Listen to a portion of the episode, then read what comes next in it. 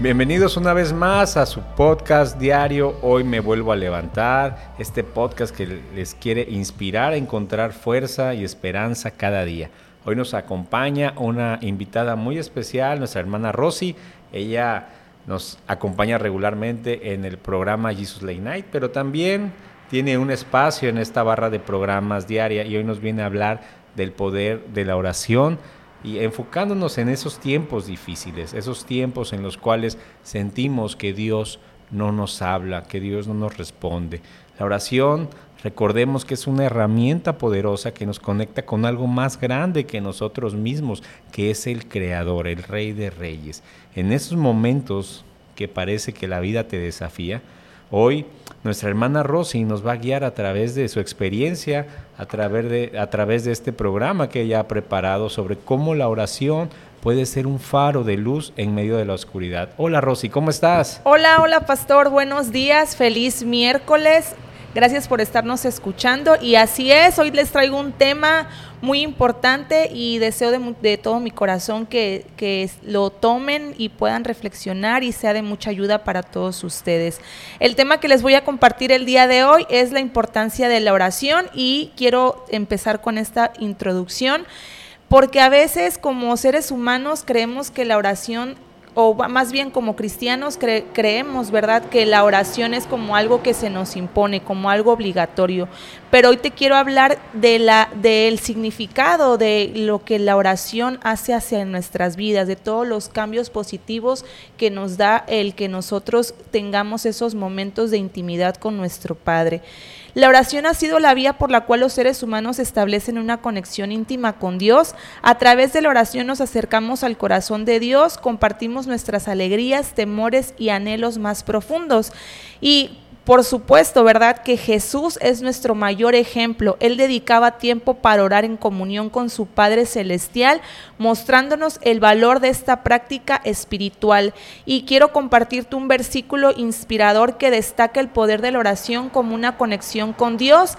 Y lo vamos a encontrar en Filipenses 4 del 6, del 6 al 7. Y dice, por nada estéis afanosos, sino sean conocidas vuestras peticiones delante de Dios en toda oración y ruego con acción de gracias, y la paz de Dios que sobrepasa todo entendimiento guardará vuestros corazones y vuestros pensamientos en Cristo Jesús. Amén. En este pasaje se nos anima a presentar nuestras peticiones a Dios en oración, confiando que Él nos brindará su paz y consuelo en medio de cualquier circunstancia.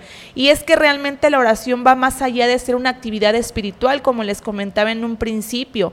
La oración es esa realidad impactada y esos aspectos que van a hacer que nuestra existencia pueda ser un poco con más gozo. Cuando buscamos a Dios en oración, reconocemos nuestra dependencia de Él y encontramos dirección para enfrentar los desafíos cotidianos. Ella, la oración, nos brinda sabiduría para tomar decisiones importantes y nos ayuda a vivir con una perspectiva eterna. Tan es así que cuando atravesamos tiempos difíciles, la oración se convierte en un refugio de esperanza y fortaleza. Así que no lo tomes como algo que te, te, tenga una carga, te dé como un pesar.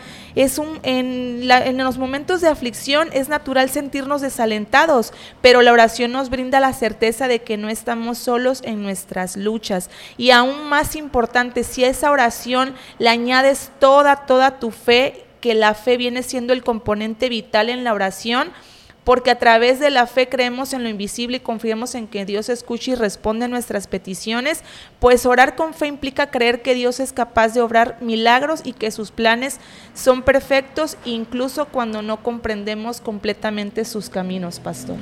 Muy bien, Rosy, a veces yo siempre lo digo, lo menos que hacemos cuando tenemos un problema es orar, es buscar la dirección del Padre, Siempre tratamos de hacer muchas otras cosas y no entendemos esto que tú nos dices, el poder que tiene la oración a Dios. ¿A ti te ha funcionado? ¿Has visto el responder de Dios cuando estás pasando por alguna aflicción y, doblas tus rodillas? Sí, pero fíjese que algo bien curioso, cuando yo oro, me da mucha pena estar pidiendo y pidiendo. Lo que más hago es ser agradecida. Siempre cuando inicio mi oración es para darle gracias y gracias a Dios. Y sí, sí hago peticiones, ¿verdad? Pero como que le doy más énfasis en siempre ser agradecida en las peticiones. Eh, sí lo tomo en cuenta, pero siento como un poco de pena de pedir y pedir después de todo lo que nos da en nuestro día a día. Trato como más de enfocarme en, en, esa, en ese agradecimiento de todo lo que nos ha ido regalando. Sí, bueno, también tenemos que recordar que una parte de nuestra vida es que debemos de entender que el Señor tiene el control de cada situación en la cual estamos eh, entrando o estamos viviendo y no podemos nosotros eh, cuestionar, ¿no? Como tú dices, a lo mejor ah, podemos agradecer por ese momento que estamos pasando. A veces no es lo mejor, pero sabemos que al final del proceso el Señor nos va a dar la victoria.